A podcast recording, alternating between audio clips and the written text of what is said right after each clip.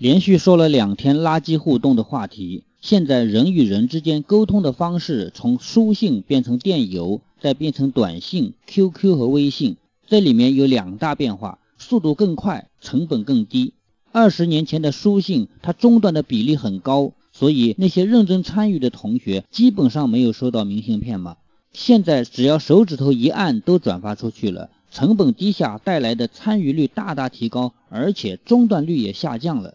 所以，我们终日被这样的垃圾信息围绕。其实，信息是否垃圾没有统一的标准。你可以说，只要能带来快乐的互动，都是值得的。